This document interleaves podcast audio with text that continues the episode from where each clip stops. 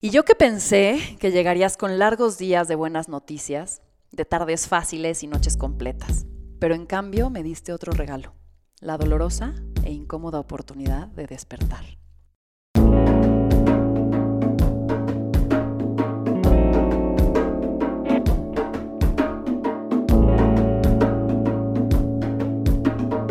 Esto es Más cabrona que bonita.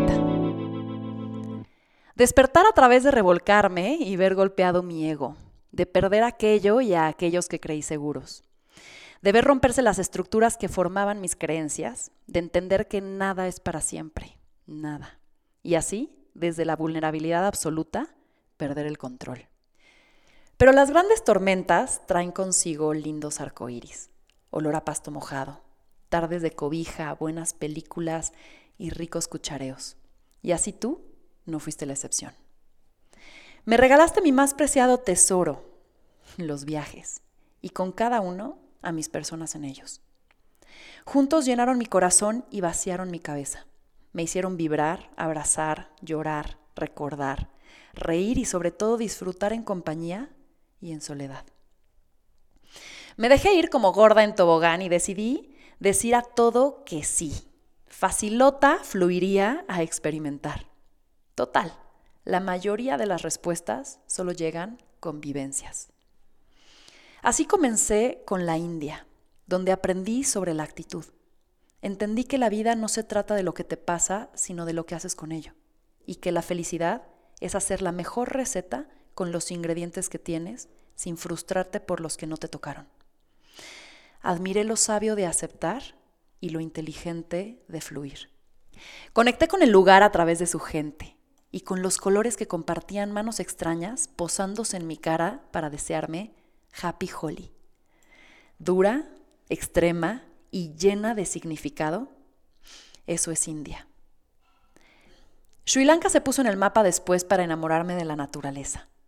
Me enseñó que compartimos este espacio con el mismo derecho que los changos, los insectos y las plantas, y que existen lugares donde los aires de conquistador se dejan de lado para mezclarse con igualdad y simplemente coexistir.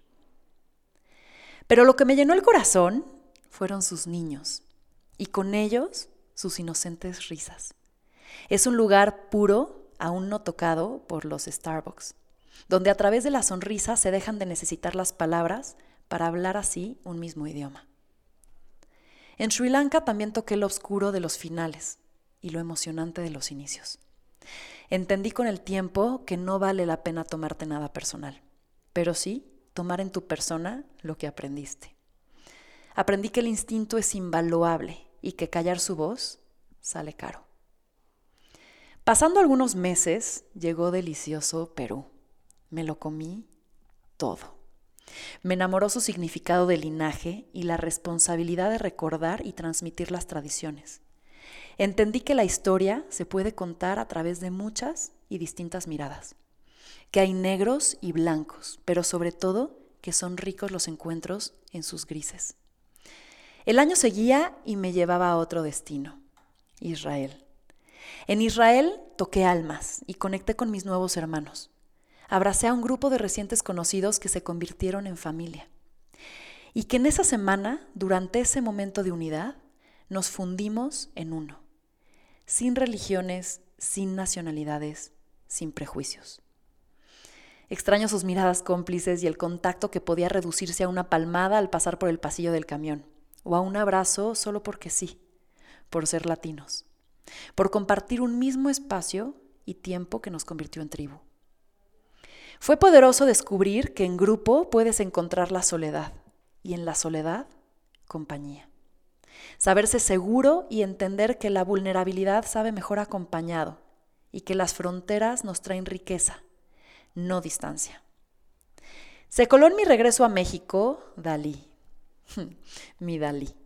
Visité su mundo, me emocioné al pensar que cruzamos las mismas banquetas y dimos similares pasos.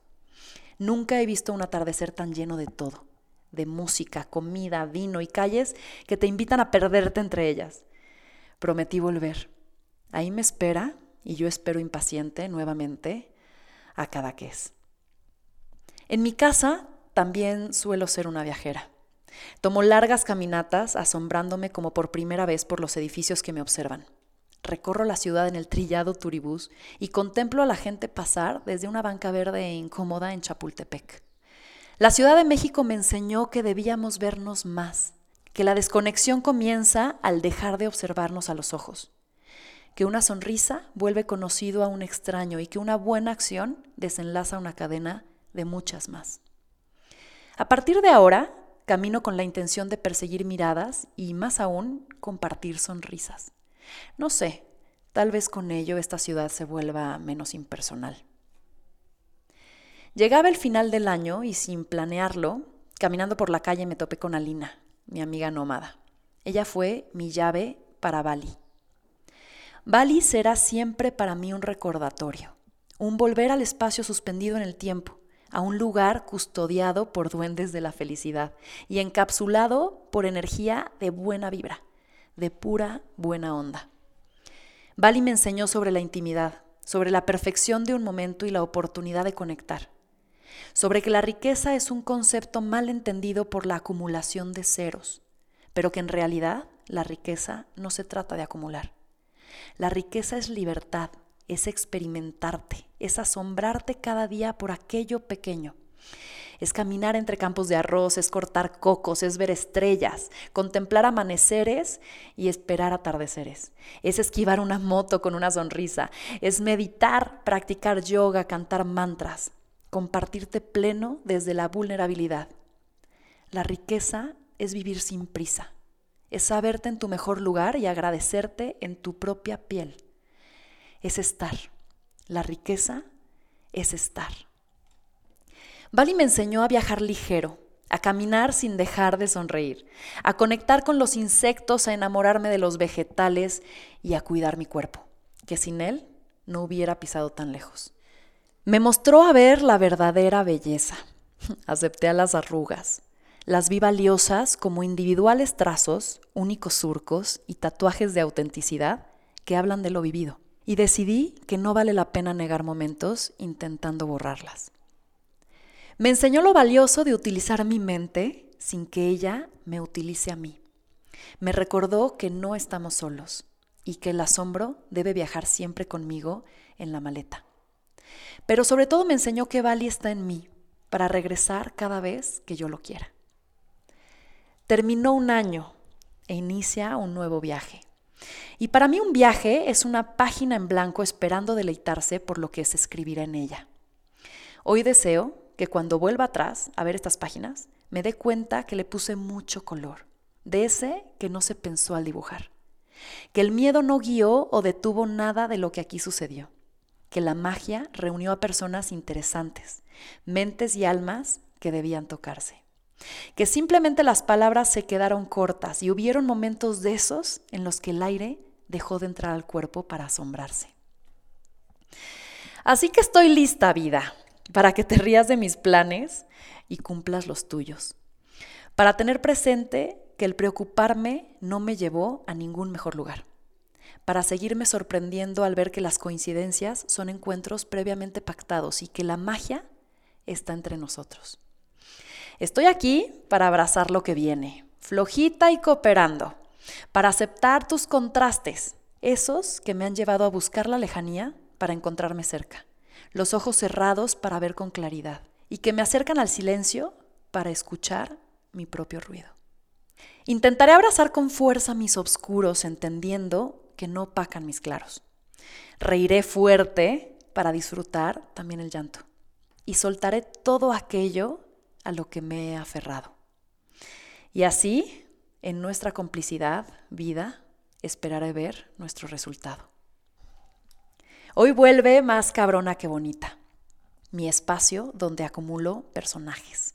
Esos rebeldes que se inventan su camino. Los soñadores que por ahí llaman locos y mis osados. Espero toparme con muchos osados.